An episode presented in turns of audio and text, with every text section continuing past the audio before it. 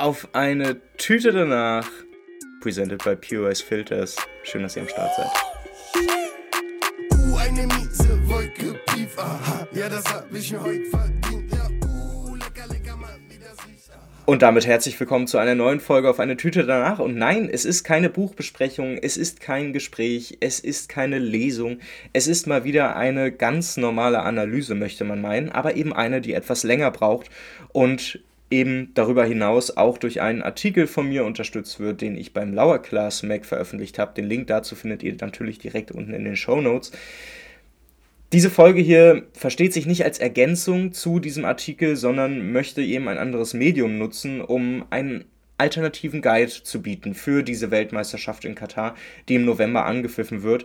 Und wir alle können uns wohl vorstellen, dass wir in den nächsten Wochen und Monaten immer wieder in Diskussionen darüber reingeraten, eben auch mit Nicht-Fußballfans, warum diese WM in Katar eigentlich stattfindet. Und aus diesem Anlass heraus ist auch diese Folge entstanden, denn ich will hier nicht einfach bloß Argumente und Tatsachen wiederholen, die wir alle schon kennen. Klar, das muss auch gemacht werden aber ich möchte euch eine etwas ausführlichere, ja, einen etwas ausführlicheren Guide an die Hand geben, damit wir nicht nur darüber reden, was sind die Zustände in Katar, sondern dass wir auch ein bisschen aus dieser Einzelfallartigkeit rauskommen. Denn Katar ist beileibe kein Einzelfall, weder was die Zustände konkret dort angeht, noch dieses, wir machen eine Weltmeisterschaft dort, denn wir, also wir fangen ja schon bei der zweiten Weltmeisterschaft überhaupt an, die 1934 im faschistischen Italien stattgefunden hat. Wir können uns an eine Weltmeisterschaft 1978 in der Militärdiktatur in Argentinien erinnern.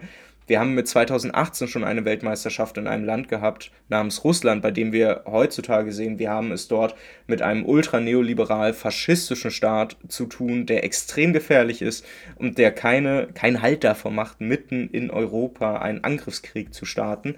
Und warum die FIFA ausgerechnet mit mit diesen Staaten zusammenarbeitet, da braucht es ein bisschen mehr als einfach bloß zu sagen, dass es in Katar nicht gut läuft und dass wir über Bestechlichkeit und Korruption reden müssen. Deshalb möchte ich euch heute mal ein paar neue Perspektiven auf dieses Thema bieten. Ich hoffe, es gelingt mir. Ihr werdet schon festgestellt haben, in den Show Notes sind extrem viele Links und genau dafür ist es auch da. Dieser Podcast soll natürlich euch in einer halben Dreiviertelstunde so viel Einführung wie möglich bieten, aber am Ende ersetzt es natürlich keine eigene Lektüre. Und was ich euch hier vorstelle, ist am Ende auch immer durch meine Perspektive geframed, durch das, was ich glaube, was theoretisch und praktisch wichtig ist. Und wenn ihr glaubt an der einen oder anderen Stelle, ey, da will ich mich noch mal ein bisschen tiefer einlesen, dann guckt einfach in den Show Notes. Ihr findet genug Bücher, ihr findet genug YouTube-Videos. Ihr findet genug Artikel, um euch dann selbst noch ein Bild zu machen von Amnesty International Reports über Dokus vom Sportschau und ZDF Sportstudio ist wirklich alles mit dabei, damit ihr euch ein bisschen eigenen Blick dazu dann anlesen und aninformieren könnt. Aber natürlich versteht sich dieser Podcast schon als Ausgangspunkt einer alternativen Betrachtungen, warum die FIFA-Weltmeisterschaft in Katar so stattfindet, wie sie stattfindet. Und dafür müssen wir drei verschiedene Bereiche so ein bisschen voneinander abtrennen, um da strukturiert und ordentlich durchzugehen. Denn in einem ersten Punkt soll es tatsächlich über die Zustände in Katar gehen. Klar, wir alle haben Franz Beckenbauers Zitat im Kopf. Wir alle wissen in etwa, dass so knapp 15.000 Menschen umgekommen sind. Wir alle haben schon mal was von Arbeitsmigration im Kontext von Katar gehört, aber all das macht ja noch keine wirkliche Analyse aus. Also, mit was haben wir es in Katar eigentlich zu tun? Wie funktioniert Arbeitsmigration dort eigentlich im ganzen Golfgebiet? Und wo ist momentan der Status quo? Denn auch in Katar gibt es mittlerweile Reformen, die durch den anhaltenden Druck aus den Medien, aus Teilen der Politik, aus einzelnen Fußballverbänden des globalen Nordens, aber natürlich auch von Gewerkschaften vorangebracht wurden. Nachdem wir uns diese Zustände mal angeguckt haben, nachdem ich euch mal ein bisschen was erzählt habe über die Zustände in Katar, soll es dann zur eigentlichen Frage kommen, die in Deutschland immer wieder aufkocht und auch wieder aufkochen wird. Boykottieren oder nicht? Und die Frage muss ja eben gestellt werden, inwiefern lohnt sich ein Boykott der Weltmeisterschaft und was hat das eigentlich dann alles mit einem besseren, einem anderen Fußball zu tun? Wie kann man also mit dieser Praxis Einfluss auf politische Entscheidungen der FIFA, des Fußball-Weltverbands FIFA eben nehmen? Und daraus müssen wir dann auch zum dritten Teil kommen, der dann diese Frage besser beantworten kann, nämlich der Frage, welche Rolle die FIFA hier eigentlich einnimmt. Und damit kommen wir auch an einem Teil an, der sich natürlich in der einen oder anderen ja, Ausführung dann mit meinem Buch irgendwie so gewisse Parallelen aufbietet. Das hat aber eben halt auch was damit zu tun, dass ich ja eben an dieser kritischen Fußballtheorie, an dieser kritischen Verbandstheorie lange gearbeitet habe. Und ich glaube, dass es sich sehr lohnt, diese Perspektive hier einzubringen, um das komplette Bild dieser Weltmeisterschaft in Katar eigentlich verstehen zu können. Und damit würde ich sagen, lasst uns einfach loslegen. Ich hoffe, ihr habt euch ein bisschen Zeit mitgebracht, hört das euch entspannt an, so entspannt wie es irgendwie geht bei diesem Thema. Und dann legen wir los mit den Zuständen in Katar. Doch bricht die Kette einst entzwei, darf ich in vollen Zügen die Sonne atmen. Tyrannei, dann ruf ich's in das Volk, sei frei, verlern es dich zu fügen. Sich fügen heißt lügen. Und mit diesem wunderbaren Gedicht von Erich Mühsam gehen wir auch in die berichtende Analyse über die Zustände in Katar rein. Denn dieses Zitat am Ende, sich fügen heißt lügen, das könnte man auf zwei unterschiedliche Ebenen hier ganz wunderbar integrieren. Auf der einen Seite dürfen wohl viele Franz Beckenbauers Zitat im Kopf haben, der gesagt hat, 2013 schon, ich habe noch nicht einen einzigen Sklaven in Katar gesehen. Die laufen alle frei rum, weder in Ketten gefesselt noch mit Büßerkappe am Kopf. Und ja, da darf man wohl zu Recht sagen, dass Franz Beckenbauer sich hier das, was er sowieso irgendwie sehen muss, ein bisschen hin und her fügt, damit es passt. Auf der anderen Seite müssen wir aber auch über die katarische Gesellschaft reden, die größtenteils weder ihren Mund aufkriegt, noch wirklich gegen die Zustände protestiert. Ganz im Gegenteil, es findet sich ganz offensichtlich hier auch rassistische Diskriminierungsformen wieder, die dann gegenüber den vielen, vielen Arbeitsmigrantinnen, die ihr dann in Katar sind und die dann die eigentliche Drecksarbeit machen müssen, vor allem im Dienstleistungs- wie im Bausektor, dann eben da auch die Solidarität verweigert wird. Aber dazu gleich mehr.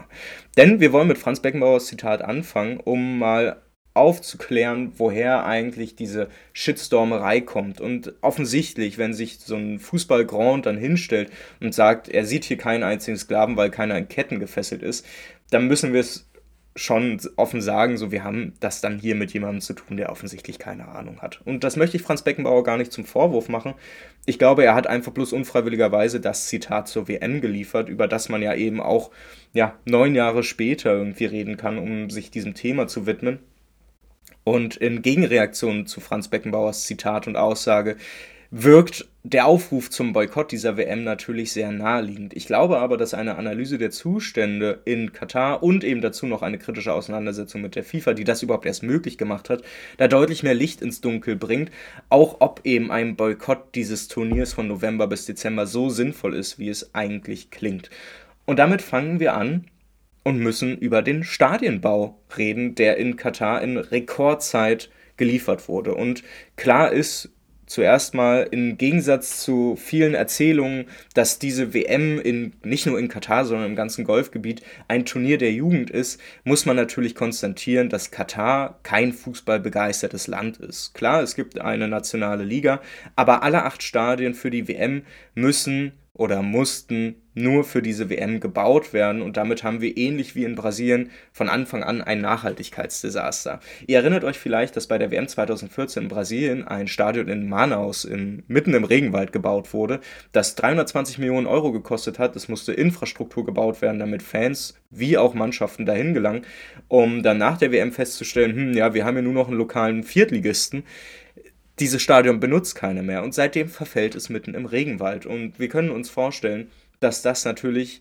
komplett, also komplett unsinnig ist, dass man sich da einfach ein Stadion hinbaut, was man danach nie wieder benutzen wird.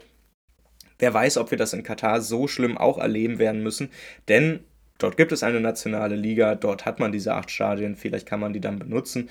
Wir müssen aber eben trotzdem darüber reden, dass diese Stadien deutlich zu groß sind und dass sie auch tatsächlich wenig ja, nationalen Flair mitbringen. Sie zeigen eben ähnlich wie in Brasilien dieses Nachhaltigkeitsdesaster auf, weil diese Stadien ganz offensichtlich nur für diese EWM gebaut worden sind. Und damit fangen wir erst an, weil das Thema Nachhaltigkeit rückt ja sofort in in dem Punkt nach hinten, wo wir über die Arbeitsbedingungen auf den Baustellen reden müssen, die von Anfang an katastrophal gewesen sind, aber eben auch von Anfang an medial begleitet wurden. Und damit müssen wir über diese menschenunwürdigen Arbeitsbedingungen dort reden, denn ganz grundlegend muss man sagen, in Katar gibt es weder Gewerkschaften noch freie Medien noch unabhängige Justiz und unkontrollierte Arbeitsbedingungen sind echt ein Riesenproblem, denn Recherchen zufolge haben mindestens 15.000 Menschen ihr Leben verloren im direkten Zusammenhang mit dem Bau der Stadien und der Infrastruktur. Und diese Menschen sind allesamt als Arbeitsmigrantinnen nach Katar gekommen, kommen also äh, folglich gar nicht wirklich aus Katar. Und das macht es relativ spannend, denn wir reden über Katar als einen relativ normalen Staat. Das ist er aber nicht. Wir müssen hier über eine monarchistische Diktatur sprechen. Das heißt, eine Scheichfamilie, die in Katar alle Fäden in der eigenen Hand hält. Und, das sollte man vielleicht auch nicht ganz vergessen, auch wenn wir es mit einer Familie zu tun haben, mit einer monarchistischen Diktatur, die immer wieder dafür bekannt ist, islamistische Gruppen wie die Hamas finanziell zu unterstützen, müssen wir trotzdem auch darüber reden, dass Katar ein kapitalistisch organisierter Staat ist, aber eben nicht durch eine liberale Demokratie, wie wir es aus dem globalen Norden kennen, sondern eben schön aus einer Hand einer Familie, die dann dementsprechend auch deutlich mehr Interesse daran hat, dass äh, noch mehr Geld zu ihnen einfach kommt. Sie müssen weniger teilen, klar. Das lohnt sich einfach bei so einer monarchistischen Diktatur. Man kann es ja den Leuten auch nachempfinden. Man sollte aber dazu auch wissen, dass Katar immer wieder Stützpunkt der US Army ist und dass es da der große Verbündete im Golf ist, äh, die die USA haben. Was es dann wiederum ganz spannend macht, denn dieser Staat ist von Anfang an in einem Widerspruch. Ja? Auf der einen Seite müssen wir darüber reden, dass wir es hier tatsächlich mit einem staatszentrierten Kapitalismus haben, der so von einer Scheichfamilie geleitet und geführt wird. Auf der anderen Seite gibt es aber immer wieder äh, Kontakte über die Herrschenden dann in den globalen Norden hinein. Denn nicht nur die USA haben ein großes Interesse, dass es in Katar so bleibt, wie es ist, weil man davon profitiert, nicht nur militärisch. Auch der westeuropäische Norden, der fühlt sich dort sehr, sehr wohl und dazu müssen wir dann gleich kommen. Aber erstmal soll es um das Thema Arbeitsmigration gehen. Denn in Katar gibt es insgesamt, und da festhalten, 2,3 Millionen Arbeitsmigrantinnen, von denen dann nur rund 30.000 in direkten Arbeitsverhältnissen rund um die neuen WM-Stadien stecken. Und Arbeitsmigration, das bedeutet ja ganz grundlegend, dass wir hier ganz viele Menschen haben, die aus anderen Ländern kommen, auch von, aus anderen Kontinenten. Wir reden hier aus von Bangladesch, wir reden über Pakistan, wir reden über andere südostasiatische Staaten, wo diese Arbeitsmigrantinnen herkommen, weil tatsächlich in Katar eigentlich besser gezahlt wird und dieses Versprechen diese Menschen offensichtlich in einer siebenstelligen Anzahl gelockt hat. Aber Arbeitsmigration ist natürlich kein Thema, was erst in Katar oder im Golf entstanden ist. Arbeitsmigration hat es immer schon gegeben, dass Leute der Arbeit hinterherziehen, das kennen wir. Aber es gibt natürlich im Neoliberalismus oder im Kapitalismus eine der neoliberalen Spielart natürlich eine besondere Form der Arbeitsmigration, die hervorgerufen ist einerseits durch globale Lieferketten und eine höhere Mobilität, aber natürlich auf der anderen Seite auch durch Grenzregime, die wir beispielsweise an den den europäischen Außengrenzen dann beobachten, dass also Arbeitsmigration nichts ist, was auf einer freien Spielfläche stattfindet, wo Leute einfach bloß irgendwo hingehen können, damit sie genug Geld verdienen, sondern sie werden da dann eben auch noch rassistisch diskriminiert. Sie werden ganz offensichtlich strukturell daran gehindert, in den globalen Norden zu kommen, wodurch sich dann eben diese höhere Mobilität, auch die globalen Lieferketten, dann in der Arbeitsmigration nur insoweit ausdrücken können, dass diese arbeitssuchenden Menschen dann eben in andere Staaten des vermeintlich globalen Südens dann eben kommen. Und das Spannende ist, dass diese Arbeitsmigrantinnen tatsächlich kein Teil der katarischen Gesellschaft sind. Zumindest werden sie nicht so wahrgenommen, auch wenn wir über 2,3 Millionen Menschen reden. Und das meinte ich auch schon am Anfang, dass es überhaupt keine Solidarität gibt zwischen der katarischen Gesellschaft und den Arbeitsmigrantinnen, die eben im gleichen Land, in den gleichen Gebieten leben müssen. Und das hat auch was damit zu tun, dass in Katar knapp ein Drittel der Bevölkerung arbeitet. Das heißt, wir reden über knapp 70.000 Menschen, die in Katar als Kataris überhaupt arbeiten und dabei auch noch meistens Staatsbedienstete sind und dadurch natürlich sich so eine ja, so eine Solidarität, wie sie sich eigentlich unter arbeitenden Menschen irgendwie bilden sollte, natürlich super eingeschränkt ist, wenn fast alle im Staat arbeiten. Und dazu sollte man auch erzählen, dass zu Beginn des arabischen Frühlings, als es in nordafrikanischen Staaten dazu kam, dass es Demokratisierungswellen gab, dass die Staatsbediensteten in Katar eine Gehaltserhöhung von 60 Prozent erhalten haben, also quasi die Loyalität zur Scheichfamilie eben mit Geld reingeholt wurde. Und man kann sich auch vorstellen, wenn eben nur ein knappes Drittel der Bevölkerung arbeitet, wir über 70.000 Menschen reden, dann reden wir da vor allen Dingen über Menschen, die in höheren Angestelltenverhältnissen eben arbeiten und der Dienstleistungs- und Bausektor sich größtenteils tatsächlich nur über Arbeitsmigration organisiert. Simpel gesagt heißt es, dass dann die Männer an den Stadien oder an der Infrastruktur arbeiten und die Flinterpersonen einer Familie in Privathaushalten als sogenannte Dienstmädchen arbeiten.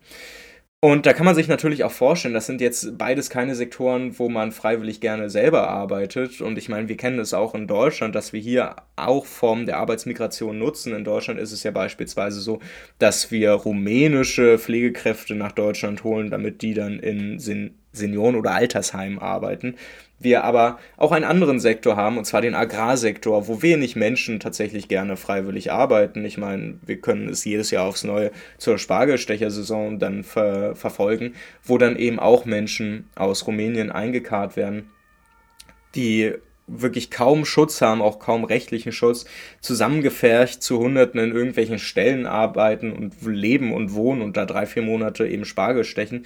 Das ist auch eine Form der Arbeitsmigration. In Katar ist sie natürlich noch heftiger, weil noch weniger politisch reguliert.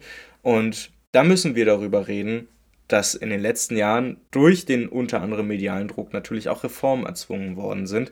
Nämlich, also wir reden von anhaltendem Druck aus den Medien, das kennen wir. Wir müssen aber auch sagen, dass Teile der Politik natürlich da auch versuchen, Druck zu machen. Inwieweit der Druck jetzt wirklich essentiell für diese Reformen sind, das kann man mal als Fragezeichen lesen. Es gibt aber auch einzelne Fußballverbände, die Druck machen auch auf die FIFA. Es gibt einzelne Sponsoren, die Druck machen müssen, weil ihr Sportswashing durch den Fußball, wo sie ja grundsätzlich immer positiver angesehen werden, wenn sie im Fußball stattfinden, sich natürlich etwas relativiert bei einer WM in Katar, die seit gefühlt zehn Jahren so stark in der Kritik ist, dass sich was ändern muss. Und wir reden natürlich auch über Gewerkschaften, die viel Druck gemacht haben. Vom Internationalen Gewerkschaftsbund über viele andere Gewerkschaftsorganisationen wurde ordentlich Druck gemacht und hat tatsächlich für ein paar partielle Verbesserungen gesorgt. Denn das berühmt-berüchtigte Kafala-System, das ist gefallen. Das heißt, Menschen, die nach Katar gekommen sind, um zu arbeiten, durften in diesem Kafala-System sich nicht mal von ihrem Arbeitgeber trennen. Ähm, da reden wir tatsächlich über Arbeitssklaverei, so simpel wie es ist. Und das ist tatsächlich auch gar nicht verschleiert, sondern man sieht es ja. Dieses Kafala-System wurde aber stark reformiert, beziehungsweise sogar gänzlich abgeschafft. Und im August 2020 wurde dazu dann noch ein Mindestlohn eingeführt. Dieser Mindestlohn betrug und beträgt 230 Euro pro Monat. Dazu wurde der Arbeitgeberwechsel legalisiert und eine gesetzliche Krankenversicherungspflicht wurde angekündigt. Die soll jetzt Mitte dieses Jahres in Kraft treten. Man kann sich aber schon die Frage stellen, ob äh, diese gesetzlichen Mindest Mindestvorgaben, würde ich sie mal nennen, überhaupt insgesamt eingehalten und kontrolliert werden können. Es gibt einige Berichte, unter anderem vom Guardian und vom ZDF Sportstudio, dass das kaum der Fall ist und dass es basically genauso weitergeht, wie wir es in den letzten Jahren schon gehört haben und diese Reform eher wie ein PR-Stand wirken, der, wenn dann, nur kurzfristig bis zur WM hält, was er verspricht. Aber da müssen wir dann nochmal genauer hingucken. Das zweite und das interessante Problem für uns ist, dass diese WM in Katar natürlich auch Unternehmen braucht, die dafür sorgen, dass sie stattfinden kann. Es braucht Unternehmen, die das Ganze planen, es braucht Unternehmen, die den Stadionbau vornehmen, es braucht Unternehmen, die die Verkehrsinfrastruktur dann dafür anlegen, dass das überhaupt alles funktioniert. Und das Spannende ist, dass wird größtenteils von deutschen und französischen Unternehmen gehandelt. Beispielsweise die WM-Bewerbung von Katar, die fand gemeinsam mit einer deutschen Firma statt, die sich wohl sehr stark gefreut haben darf. Das war ein Architekturbüro. Und was noch viel interessanter ist, die komplette Verkehrsinfrastruktur, da wurde der große Auftrag, ihr könnt es euch vorstellen, an die beste Bahngesellschaft der Welt gegeben, nämlich die Deutsche Bahn, die überall dort ihre Finger im Spiel hat, wo sie es eigentlich nicht haben sollte und es eine absolute Katastrophe ist, dass deutsche und auch französische Unternehmen durch diese WM maßgeblich profitieren, denn sie haben die Aufträge dafür bekommen. Und das ist wiederum ein weiterer Witz, wo wir diese Zusammenhänge feststellen können, dass eine WM in Katar nicht nur den herrschenden Verhältnissen in Katar nützt, sondern tatsächlich auch ganz konkret unseren Unternehmen, die davon profitieren, dass Menschen da sterben. Und das ist schon ziemlich absurd. Und wenn man dieses ganze Bild mal zusammenfügt, dann stellt sich eben schon die Frage, dass man sowas eigentlich nicht wirklich unterstützen kann. Und ich verstehe den Gedanken, dass man das boykottieren möchte. Warum das aber nicht ganz so sinnvoll ist oder beziehungsweise warum wir über einen größeren Rahmen sprechen müssen, das soll jetzt aufgeklärt werden. And now before concluding, I want to see if we can make this place really vibrate. Okay? I count one, two, three, and then I want to hear Qatar, Qatar, Qatar, okay? One, two, three. Good. And now one, two, three, and FIFA. One, two. Wait, wait, wait, wait, wait. One, two, three. FIFA. Thank you so much. Shukran jazilan. Merci beaucoup. Muchas gracias. Ah ja, muchas gracias an den FIFA-Präsidenten Gianni Infantino, der wirklich, also wirklich immer dafür sorgt, dass man ein bisschen was Zitierfähiges hat, was man dann in den Podcast auch als Audio dann reinspielen kann. Also vielen Dank dafür. Es ist ja wirklich so völlig absurd, dass äh, auf der FIFA-Delegiertenversammlung genau sowas dann stattgefunden hat. Aber ich gehe stark davon aus, dass nicht nur ich derjenige war, der beim Zuhören gerade heimlich mit FIFA, FIFA, FIFA und Kata, Kata, Kata mitgerufen hat. Wir müssen aber jetzt darüber reden, dass Boykott oder der politische Protest des Boykotts der FIFA-WM im November 2022 wegen der gerade erklärten Zustände und nur partieller und ja, eben offensichtlicher Scheinverbesserung schon lange im Gespräch ist. Und dazu gibt es auch die mittlerweile schon recht bekannte Initiative Hashtag Boycott Qatar 2022. Und diese Initiative, die verurteilt das bevorstehende Turnier als unwürdig, das kann man wohl mittlerweile schon sehr gut nachvollziehen. Die Initiative protestiert aber auch dagegen und kritisiert ebenfalls die Politik der FIFA, des Weltfußballverbands. Und da sind wir an einem Punkt, der dann deutlich spannender wird. Auf der anderen Seite erleben wir aber auch in der deutschen Mehrheitsgesellschaft, auch in der, in der medialen Öffentlichkeit, eine Boykottspirale, in der sich nicht nur viele deutsche Medien wiederfinden, sondern auch Teile der deutschen Politik. Und mal so als kleine Schmanker gesprochen, selbst die Berliner SPD hat, hat sich unter Franziska Giffey, die ganz offensichtlich eigentlich bloß Dolores Umbridge ist, halt in die Realität geholt. Also selbst die Berliner SPD hat sich für einen Boykott ausgesprochen und das, obwohl sie gerade mit allen politischen Mitteln versucht, eine demokratisch legitimierte Volksinitiative zur Enteignung von großen Immobilienunternehmen eben auszubremsen. Und das ist natürlich völlig absurd, wenn so von ganz links bis so tief in bürgerliche, auch konservative Lager eben da die Meinung wiederfindet, das sollte boykottiert werden. Und ähm, ich halte nichts gegen große Gesellschaft, also ich habe nichts grundlegend gegen so eine gesellschaftlichen Bündnisse. Man sollte sich dann aber schon die Frage stellen, ob die Inhalte und auch die vorherrschende Analyse dann konkret genau ist. Und damit kommen wir zu dem großen Thema, was ich immer wieder nenne, die falsche Singularität von Katar. Und damit meine ich einfach bloß das, was wir auch in vielen anderen Bereichen kennen, zum Beispiel beim Polizeiproblem, was wir überall haben, wo dann Lust, sich immer witzig gemacht wird darüber, dass es immer ein Einzelfall nach dem anderen Einzelfall ist.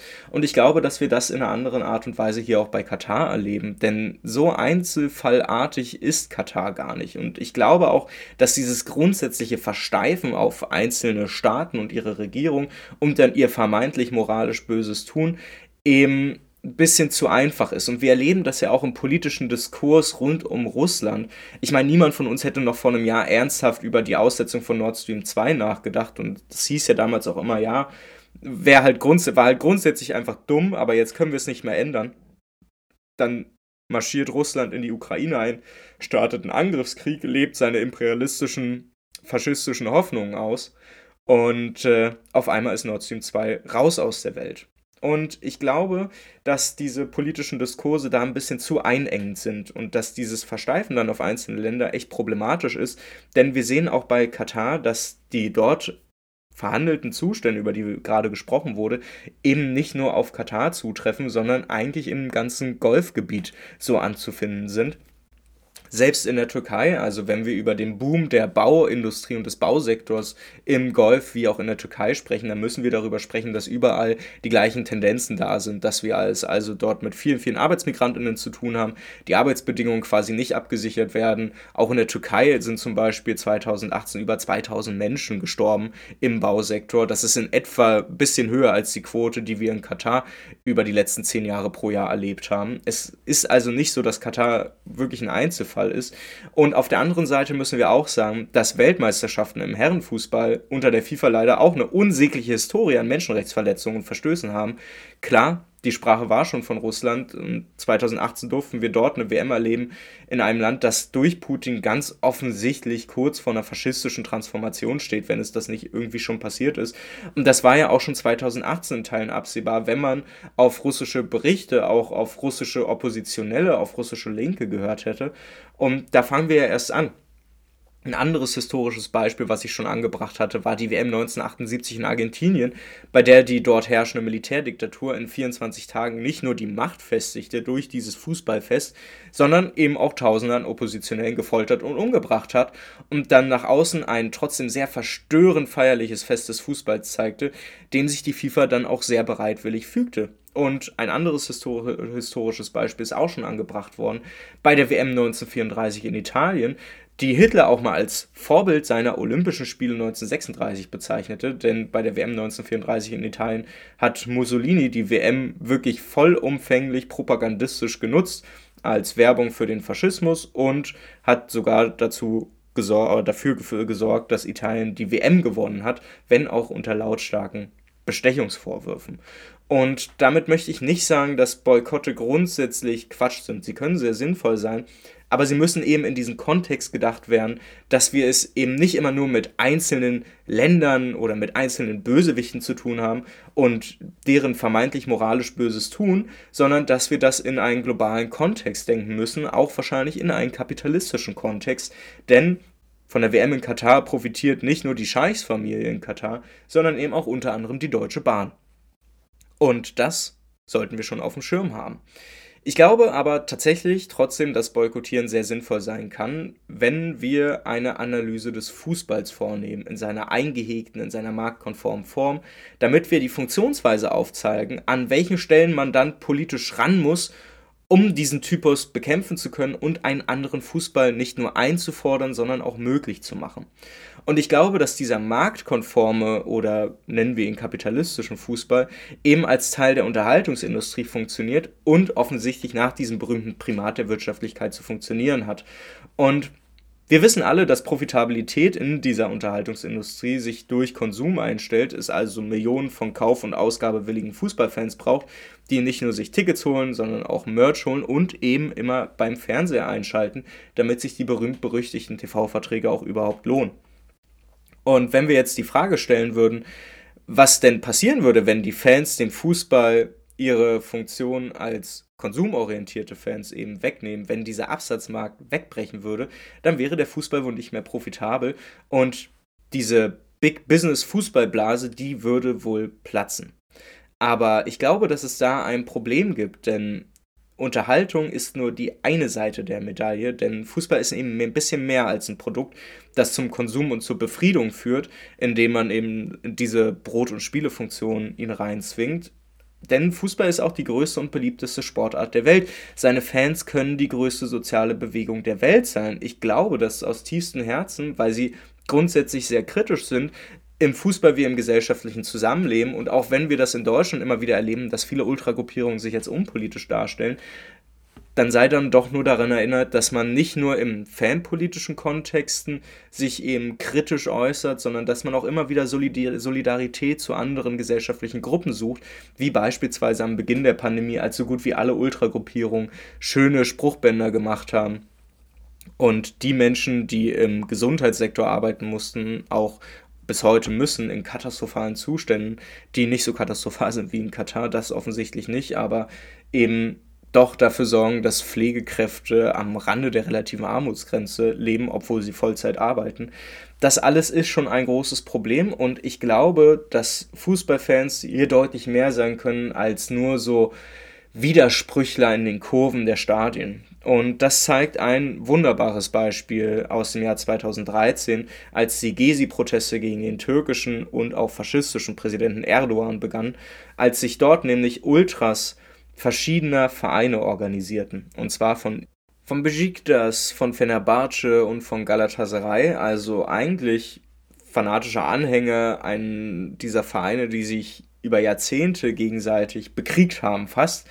Die haben diese alten Rivalitäten 2013 überwunden und sie schlossen sich den Protesten an, als man könnte sie fast Schlägertrupps der Revolution nennen, denn sie haben sich ganz nach vorne gestellt. Sie waren diejenigen, die Repression der Polizei und des Staates schon kannten, die wussten, wie darauf reagiert werden musste und damit eben die kompletten Proteste nicht nur geschützt, sondern eben auch in gewisser Art und Weise radikalisiert haben und zwar nicht in Inhalt, sondern eher in der Form, im Sinne von wie protestiert wird, weil und das erleben wir auch in Deutschland. Man denke nur an verschiedene Protestaktionen rund um die Rodung verschiedener Wälder, wo die Polizei aus heiterem Himmel gefühlt sehr, sehr gewalttätig und militant agiert. Und wenn man auf der anderen Seite dann eben auch Menschen hat, die das eben schon aus ihrem Dasein als Fußballfans kennen, dann ist das gar nicht mal so schlecht.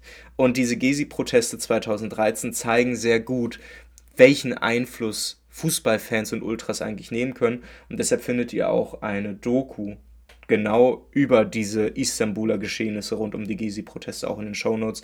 Diese Doku sei euch nur ans Herz gelegt. Es ist eine wahnsinnig berührende Doku. Es sind 52 sehr, sehr gut investierte äh, Minuten, die auch ein bisschen außerhalb dieses deutschen oder westeuropäischen Kontextes mal aufzeigen, was überhaupt möglich ist durch den Fußball und woran sich eben auch meine Hoffnungen und Wünsche irgendwie klammern. Und deshalb glaube ich, dass der marktkonforme Fußball auch wirklich Angst vor uns Fußballfans hat. Denn sie sind einerseits auf unseren Konsum und uns als Absatz, Absatzmarkt angewiesen. Andererseits braucht der Fußball uns ja auch noch als Stimmungsfaktor im Stadion, als Mitproduzenten des Produkts und dabei müssen wir als Fans eben auch eingehegt sein und nicht anfangen, uns als gesellschaftlicher Akteur in eine Rolle so als gegenpolitischer Machtfaktor einzunehmen. Und das ist quasi genau die Grundanalyse, aus der wir heraus dann wieder zur WM in Katar zurückkehren, um nämlich zu verstehen, welche Rolle der Fußballverband, die FIFA, dazu eigentlich einnimmt. Und zwar würde ich behaupten, dass die FIFA hier ein ideeller Gesamtkapitalist ist und Ordnungsfaktor eines Fußballs, der nur wenigen gehört und vielen anderen weggenommen wurde und nicht nur in Katar viele, viele Menschenleben auf dem Gewissen hat. Was ist drunter unterm Profifußball-Poncho? Na, und dann gucken wir uns einfach mal an, was unter dem Profifußball Poncho liegt. Und da müssen wir feststellen, dass der Weltfußballverband FIFA in einer entscheidenden Rolle ist. Eben nicht nur bei der WM-Vergabe, die ganz offensichtlich ist, sondern eben auch in der Erhaltung dieses sozialen Friedens im Fußball.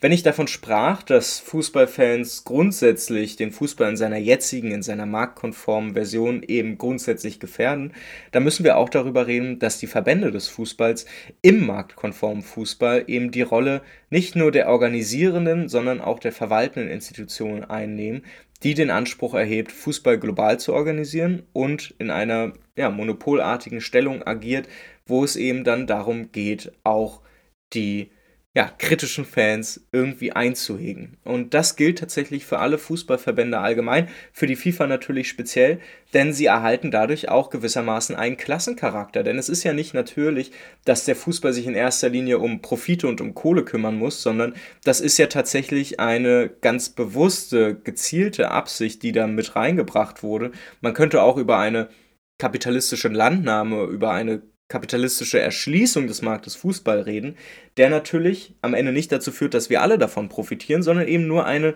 gewisse gesellschaftliche Klasse. Und da der Fußball so agiert und das auch noch absichert, müssen wir darüber reden, dass Fußballverbände dadurch einen Klassencharakter erhalten, denn sie sind dann für die marktkonforme Einhegung des Fußballs zuständig und erhalten meiner Meinung nach den Charakter eines ideellen Gesamtkapitalisten. Und das ist jetzt sehr spannend, weil was bedeutet das eigentlich, wenn ich sage, dass Fußballverbände und vor allen Dingen auch die FIFA dann in die Rolle eines ideellen Gesamtkapitalisten schlüpfen? Das bedeutet ganz grundsätzlich, dass sie auf einerseits Absicherung dieser Verhältnisse achten müssen, auf der anderen Seite aber auch nach Markterweiterung streben müssen, also nach immer mehr Profiten.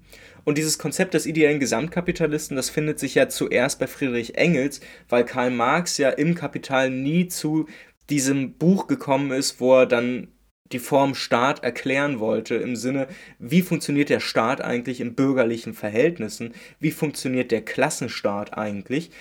Friedrich Engels hat die Überlegungen von Marx da weitergeführt und hat eben dieses Konzept des ideellen Gesamtkapitalisten entwickelt, in dem eigentlich beschrieben wird im Sinne des Formes der Form Staat, wie die Funktionsübernahme der Schaffung von Rahmenbedingungen für die Wirtschaft und deren politische Absicherung eben funktioniert.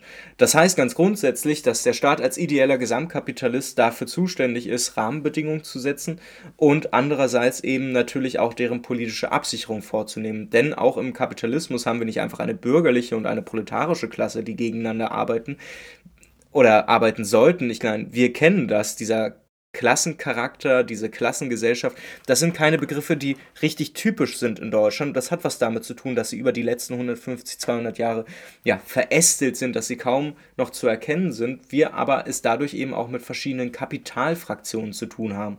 Nicht alle bürgerlichen Menschen wollen das Gleiche. Es bilden sich verschiedene Fraktionen heraus, die dann eben durch den Staat in Kompromisse reingezwängt werden, damit sich dieser dann optimal eben auch weiter organisieren kann. Und institutionell betrachtet nehmen Fußballverbände eine sehr ähnliche Rolle ein, indem sie nämlich einerseits die Organisation des Fußballs garantieren und ihn zweitens dann gleichzeitig absichern. Denn sie schaffen einerseits die marktkonforme Grundlage im Fußball durch TV-Verträge, sie holen Sponsoren rein, aber sie sichern dann den Fußball gleichzeitig auch ab. Wenn zum Beispiel eine einzelne Fraktion an Verein das ganze Produkt in Gefahr bringt, was wir bei der Super League gesehen haben, wo zwölf Vereine aus dem europäischen Spitzenwettbewerb der Champions League raus wollten und womöglich sogar ihre nationalen Ligen ver verlassen wollen, wollten, um eine eigene Liga zu gründen und was ich vorhin schon gesagt habe, das wäre tatsächlich eine reelle Gefahr gewesen, wo der Fußball in seiner marktkonformen, in seiner kapitalistischen Variante dann eben tatsächlich grundlegend gefährdet wäre, weil diese Super League dann schon dazu geführt hätte, dass über einen vermutlich zwar kurzen, aber sehr einschneidenden Abschnitt viele, viele Fans den Rücken gekehrt hätten und keine Kohle mehr reingepumpt hätten. Der Absatzmarkt wäre deutlich kleiner geworden, die Blase wäre möglicherweise geplatzt, weil wir wissen, wie viele Fußballvereine auf, finanziell auf Kante genäht sind, weil sie eben in diesem wahnwitzigen Spiel immer funktionieren müssen. Ich meine, wir reden darüber, dass der FC Barcelona Schulden in Milliardenhöhe hat.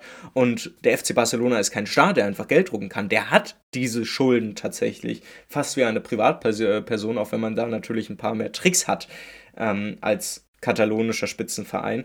Grundsätzlich ist aber die Gefahr wirklich groß, dass sich Fans abwenden und der Absatzmarkt einfach schwindet. Und genau dem musste entgegengewirkt werden. Und das hat die UEFA als europäischer Dachverband eben genau gemacht die hat im Sinne dieses ideellen Gesamtkapitalisten die zwölf Vereine zur Abkehr solcher Ideen gezwungen und stattdessen einfach die Champions League reformiert, damit die Vereine weiterhin da drin bleiben. Aber da zeigt sich sehr schön dieser Charakter eines ideellen Gesamtkapitalisten in dem Fußballverein. Und wenn wir jetzt wieder auf die FIFA blicken wollen, dann stellt sich da natürlich die Frage, was ist so die größte Einnahmequelle der FIFA? Und Überraschung, es sind Weltmeisterschaften. Das ist das lukrativste Geschäft, was die FIFA hat. Es ist das große Turnier, was über die FIFA läuft. Und diese Weltmeisterschaften sind nicht nur die lukrativsten, sondern natürlich auch die wichtigsten Einnahmequellen. Weltmeisterschaften müssen also demnach auch in Ländern ausgetragen werden, die einerseits qualitativ hochwertige Stadien bieten, die eine Wohlfühlatmosphäre für Sponsoren schaffen, damit so dieses schon benannte Sportswashing dann betrieben werden kann. Also dass die Sponsoren ihren Ruf steigern können durch die Mitveranstaltung von Sportevents und dadurch die daraus entstehende positive Reputation auch für sich nutzen können. Und wir kennen das ja mit dieser Wohlfühlatmosphäre, die da genutzt werden soll, auch aus Deutschland. Denn die Immobilienbranche beispielsweise, die nutzt den deutschen Fußball, um ihren Ruf steigern zu können, um auch ein bisschen positiver in der Gesellschaft dazustehen. Wir erinnern uns, dass das Stadion von Werder Bremen ja mittlerweile Wohn- in Westweser Stadion heißt und wir bei Bochum wie auch bei Union Berlin zwei Immobilienunternehmen haben, die momentan Trikot- und Hauptsportsponsoren sind. Und das sorgt natürlich dann dafür, dass Sponsoren da sehr gerne bei Weltmeisterschaften mit dabei sind. Aber, und das ist noch viel wichtiger, die FIFA profitiert in einem extremen Maße von diesen Weltmeisterschaften, denn sie kriegt nicht nur einfach Gewinne aus der WM, sondern sie kriegen ja auch Milliardenbeträge von den Sponsoren, damit die dabei sein können. Und ich habe euch mal das Beispiel der WM in Brasilien rausgeholt, um mal so die Profithöhen zu, zu zeigen, um die es bei einer WM geht. Denn die FIFA nahm insgesamt über 2 Milliarden Euro mit nach Zürich nach der WM in Brasilien und das als offiziell gemeinnütziger Verein. Das heißt, von diesen über knapp über 2 Milliarden Euro musste kein Cent versteuert werden. Und diese 2 Milliarden Euro sind nur durch den Verkauf der Fernsehrechte reingekommen. Da reden wir noch gar nicht über die verkauften Marketingrechte an Sponsoren, die einen fast ähnlichen Milliardenbetrag ausmachen. Coca-Cola, McDonald's, Adidas und Co für diese WM ist ja auch noch Qatar Airways mit dabei. Wir haben irgendeinen Krypto-Quatsch mit dabei. Die investieren insgesamt auch einen Milliardenbetrag in die FIFA, um dann eben bei diesem großen Event der FIFA-Weltmeisterschaft dabei sein zu können. Und die ziehen dann natürlich daraus auch mittelfristig Milliardengewinne, mit denen sie dann ebenfalls nach Hause fahren. Die Weltmeisterschaft ist also das lukrativste Geschäft der FIFA. Es ist sehr wichtig, dass die FIFA da die Kohle rauszieht. Sie hat nicht viel anderes. Und man kann sich dann auch vorstellen in einem zweiten Schritt, warum die Weltmeisterschaften immer wieder in so Staaten verlegt wird, die offensichtlich einen autoritären Typus entspringen. Und Katar ist da ein ganz wunderbares Beispiel dafür, denn es gibt zwar oder gab davor zwar kaum kritische Infrastruktur, es gab kaum Stadien, aber als monarchistische Diktatur im Golf konnte man versprechen, dass man das erstens in der Zeit hinbekommt und dass da eben auch entsprechende Firmen und Unternehmen aus dem globalen Norden mit profitieren konnten. Das ist natürlich am Ende eine Win-Win-Situation auch für die FIFA, denn sie muss sich keine Sorgen über irgendwelche Volksentscheide machen, die wir ja bei beispielsweise Olympia immer wieder erleben, wo sich dann Stadtgesellschaften dagegen organisieren und sagen, wir wollen Olympia gar nicht hier haben, weil es nicht nur ein Nachhaltigkeitsdesaster ist, sondern der Stadt auch langfristig einfach nichts bringt. Diese politische Mitbestimmung, die gibt es ja in Katar nicht. Die gab es auch und gibt es auch in Russland kaum. Die war, gab es damals in Argentinien kaum. Die gab es auch damals in Italien nicht. Und das sorgt natürlich auf eine paradoxe Art und Weise dann dafür, dass die FIFA Bock auf solche Länder, auf solche Staaten, auf solche politischen ja, Regierungssysteme hat, weil die halt am besten garantieren können, dass die Weltmeisterschaft dann so, wie sie sein soll und so effizient, wie es nur irgendwie geht, durchgeführt werden kann und am meisten Kohle dann dabei für die FIFA rausspringt. Und das ist tatsächlich etwas, das sollte man nicht vergessen. Denn am Ende geht es natürlich auch darum, dass die FIFA an sich nicht demokratisch genug organisiert ist, dass sie auch sehr stark hierarchisiert und autoritär geführt wird. Und natürlich kann man dann sagen, Gianni Infantino, der versteht sich ja auch dann persönlich einfach besser mit einem Putin oder jetzt mit der Scheichfamilie in Katar. Es zeigt sich aber eben auch ganz strukturell, dass der Weltfußballverband FIFA eben, weil die Weltmeisterschaft das einzige und große lukrative Geschäft ist, eben auch wirklich darauf achten muss, dass es dann vernünftig durchgeführt wird. Man stelle sich vor, dass eine WM jetzt in Spanien oder so vorgenommen wird. Da hat man dann eventuell wieder das Thema mit, wird in, ba Barcelona muss Fußball gespielt werden. Da wird aber dann nicht das Finale sein. Es wird die katalonische Unabhängigkeitsbewegung geben, die das versuchen wird, diese WM dann politisch zu instrumentalisieren. Und es wird natürlich auch wahrscheinlich in einigen Stadtgesellschaften zu Aufständen kommen, die keinen Bock darauf haben, weil es am Ende einfach bloß ein Monat Ausnahmezustand ist, ohne dass genügend Leute davon profitieren. Und in diesem Gemengelage muss man die FIFA verstehen, denn es ist nicht das moralisch böse Tun einzelner Menschen, die dafür sorgen, dass die FIFA so katastrophale Entscheidungen trifft. Und es ist nicht auch einzelne Bestechungs- und Korruptionsvorwürfe, die dafür sorgen, sondern es ist die kapitalistische Struktur, in der die FIFA wie auch der gesamte Fußball eben funktionieren muss, die aus den Sachzwängen heraus dann zu genau solchen Problemen, äh, Problemen führen, möchte man einerseits sagen, aber wir reden ja schon über ein Turnier, Turnier, das so eigentlich nicht stattfinden darf. Interessant ist, dass in italienischer Sprache Subversion gekoppelt wird mit Innovation, Erneuerung, auch Zerstörung, aber um zu erneuern. Und was der marxistische Theoretiker Johannes Agnoli hier sagt, das ist eigentlich genau das, was wir im Fußball brauchen. Wir brauchen Subversion, wir brauchen Aufklärung darüber, wir brauchen Visionen, wir brauchen Utopien, wie ein anderer, ein selbstorganisierter, ein demokratischer Fußball aussehen kann, der ganz offensichtlich das Gegenteil dessen ist, was wir momentan erleben.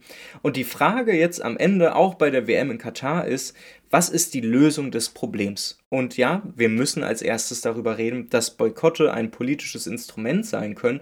Die Frage ist halt nur, wofür? Denn einerseits ist dieser vorgeschlagene Boykott ja in vielerlei, vielerlei Hinsicht begrüßenswert. Es äh, wird dadurch Kritik an dem Emirat Katar deutlich, das in seiner Staatsform als eine absolute Monarchie wirklich keinerlei gesellschaftliche Emanzipation zulässt. Es äußert dann auch indirekt Kritik an dem globalen Phänomen der Arbeitsmigration in seiner neoliberalen Form, die ja menschenunwürdig ist und vielerorts ja tatsächlich Menschenrechte verletzt und so oder so einfach nicht in Ordnung ist.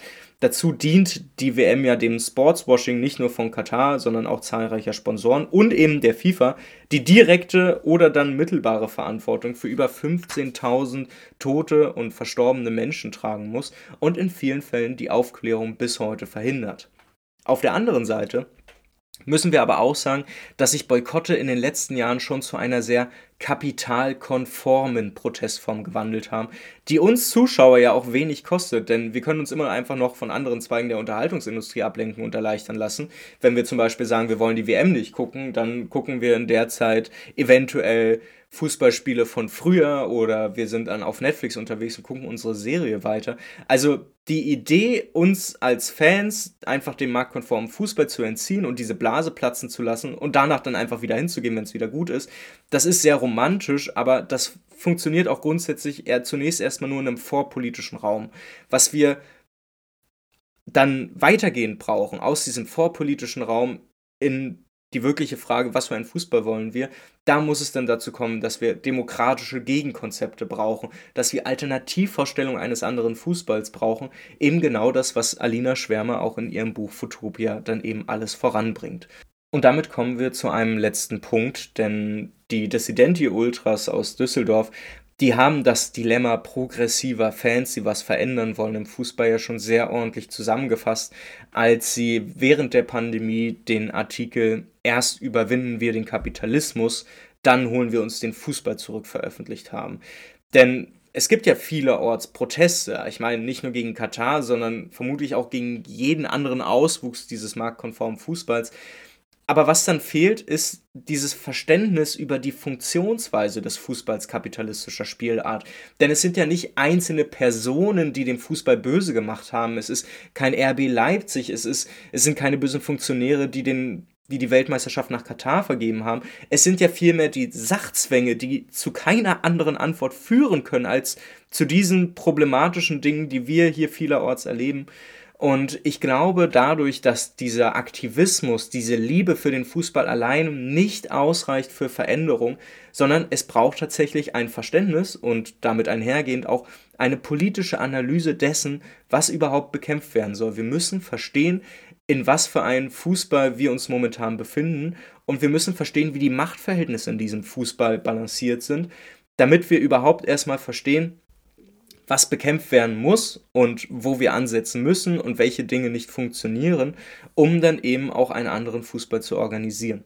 Und ich glaube, wenn diese, dieses Verständnis vorangestellt wird, dann lässt sich auch die politische Form des Boykotts nutzen, um Mehrheiten für, anderen, für einen anderen Fußball zu organisieren. Wenn wir sehen ja gerade in Deutschland, dass diese Protestform des Boykotts ja ganz offensichtlich mehrheitsfähig ist. Sie muss eben bloß mit richtigen Erzählungen, mit richtigen Gedanken, mit einem vernünftigen Verständnis für den marktkonformen Fußball verknüpft werden. Und sie braucht eben auch Ideale, die wir in dieser Zeit gefühlt nicht so häufig erleben. Denn klar ist, ein, eine linke Utopie lässt sich immer von den Idealen der Freiheit und Gleichheit tragen, die ja man, ich glaube, einige würden sagen, die dann radikalisiert werden würden. Ich würde sagen, dort finden sie erst ihre Vollendung.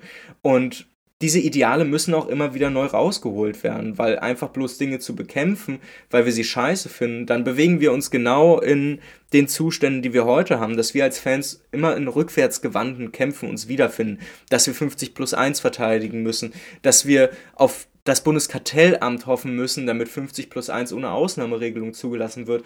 Das sind Kämpfe, die sich an politisch handelnde Akteure und Institutionen richten, die aber grundsätzlich alle eigentlich einen Klassencharakter haben, die unseren Wünschen und Zielen widerspricht.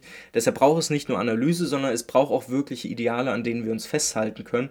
Und das ist vielleicht die Hausaufgabe, die, die hier so ein bisschen aufkommt. Wie können wir das erreichen? Denn nur dann schaffen wir einen wirklich anderen Fußball und nur dann lassen sich auch so politische Protestformen wie der des Boykotts der WM 2022 in Katar dann auch wirklich ausnutzen.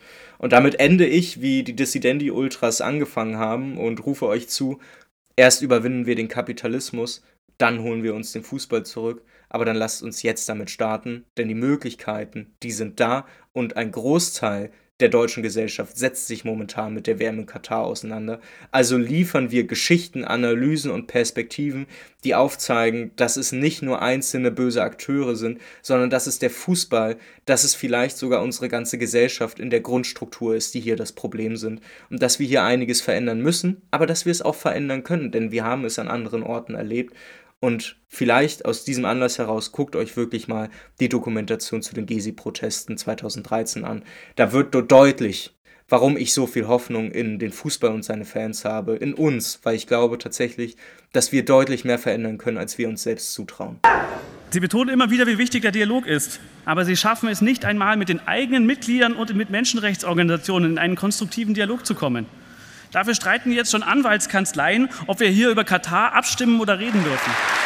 Ja, vielleicht ist es tatsächlich vorbei mit dem Dialog und das ist ja eine Erkenntnis, die ich immer wieder neu betone. Wir Fans müssen uns aus den Verbänden raushalten. Sie sind die Institution, die es gilt zu bekämpfen, um den Weg frei zu machen für einen anderen Fußball. Und dass wir die Verbände aber nicht jedes Mal so konkret bekommen, das ist natürlich super scheiße und schwierig. Andererseits gibt uns diese WM in Katar eben die Möglichkeit, die FIFA selbst als den weltweiten Dachverband des marktkonformen Fußballs anzugreifen. Also nutzen wir das, nutzen wir diese politische Form des Boykotts, um dann wiederum auch darauf aufmerksam zu machen, dass es nicht nur die FIFA ist, sondern dass es die gesamte Struktur ist, dass der Fußball verfault ist bis an seine Wurzel und dass eventuell auch wir in der gesellschaftlichen Form verfault sind bis an die Wurzel und dass wir Alternativen brauchen, aber die Zeit für die Alternativen ganz offensichtlich gekommen ist. Also nutzen wir das und damit möchte ich mich bedanken, dass ihr so lange zugehört habt. Es ist heute Mittwoch und zwar Mittwoch, der 20. April. Das bedeutet für mich, dass ich beispielsweise heute Abend schön im Leipziger Zentralstadion sein werde und hoffen werde, dass es mal wieder einen Sieg über diesen Kommerzfußball gibt, auch wenn Unioner natürlich total gleicher Teil ist wie RB Leipzig. Aber in solchen Tagen, in, bei solchen Momenten, da stellt sich das ein. Also gucken wir mal, was passiert. Und äh, ja, hoffen wir, dass es gegen Leipzig gut funktioniert. In dem Sinne, passt auf euch auf. Ich schließe mich den Worten Marcel Reich-Ranitzkis an, der mal nicht zu Leipzig, aber so oder so ähnlich mal Folgendes sagte. Das lässt sich sehr gut übertragen. Zurück nach Österreich, diesem schrecklichsten aller Länder auf dieser Erde. Ja, das ist mein Motto für heute Abend. RB Leipzig zurück nach Österreich. Mal gucken, ob wir das hinkriegen. Zumindest hoffen wir, dass wir ihnen mal davon abhindern können, dass sie den ersten Titel holen wir warten es alle mal ab, drückt hoffentlich die Daumen, ich würde mich sehr freuen. Und wie gesagt, ihr findet in den Show Notes alle wichtigen Links zu dieser Folge. Ihr werdet dort natürlich auch den, meinen Artikel beim Lower Class Mac dazu finden, der diese Folge quasi kondensiert und äh, mal auf eine etwas kürzere Art und Weise verdeutlicht, worum es mir geht. Da könnt ihr natürlich auch dafür sorgen, teilt den Artikel sehr gerne, schickt ihn rum. Ich glaube, es ist sehr, sehr wichtig, weil zur WM in Katar haben fast alle Menschen irgendwie eine Meinung. Das nehmen auch Leute mit, die nicht Fußball begeistert sind. Und es würde sich doch sehr anbieten, hier mal deutlich zu machen, dass wir als Fußballfans tatsächlich auch eine andere Vorstellung vom Fußball haben, dass wir wissen, was wir bekämpfen und dass es gar nicht mal so realitätsfern ist, was wir versuchen, einen wirklich anderen, einen demokratischen, einen selbstorganisierten organisierten Fußball eben zu erschaffen. Und damit bleibt mir nichts anderes übrig, als euch eine schöne Restwoche zu wünschen. Wir hören uns am Montag wieder beim nächsten Weekly und bis dahin, es gilt wie immer dasselbe. Passt auf euch auf, bleibt gesund. Tschö. Ciao, Bella, schieß los. Bleib von mir, als hätte